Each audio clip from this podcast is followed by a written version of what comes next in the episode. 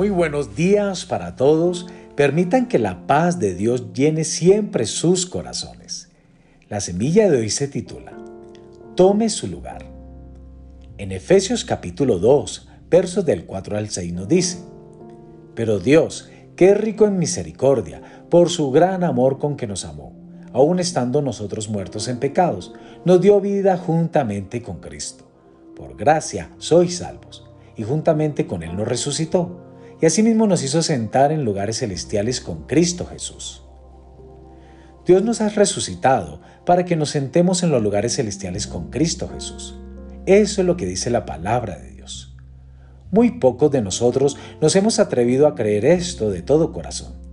Hemos exaltado a Jesús y con razón, pero también hemos menoscabado inconscientemente lo que Él hizo porque no le hemos permitido que nos dé nuestro lugar a su lado. Eso fue el propósito de Dios en el Calvario, que ocupáramos un lugar al lado de Jesús, convertirnos en lo que Él ya era. Jesús no necesitaba ser exaltado, Él ya había sido exaltado antes de venir al mundo, Él ya era uno con el Padre.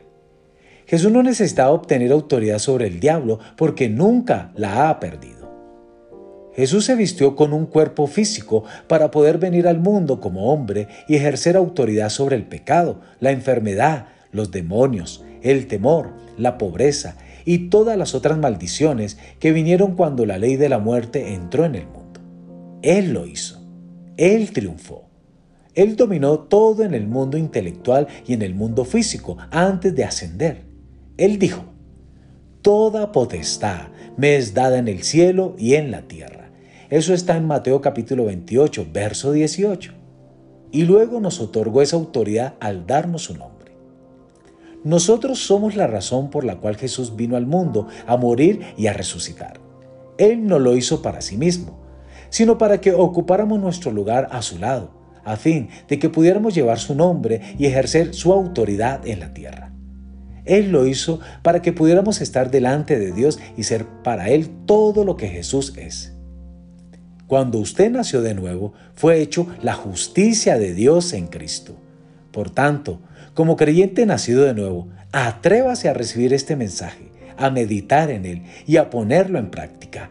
Vamos, atrévase a ocupar su lugar. Amados, recordemos esto, que estamos en lugares celestiales con Cristo Jesús. Dios les bendiga en esta mañana.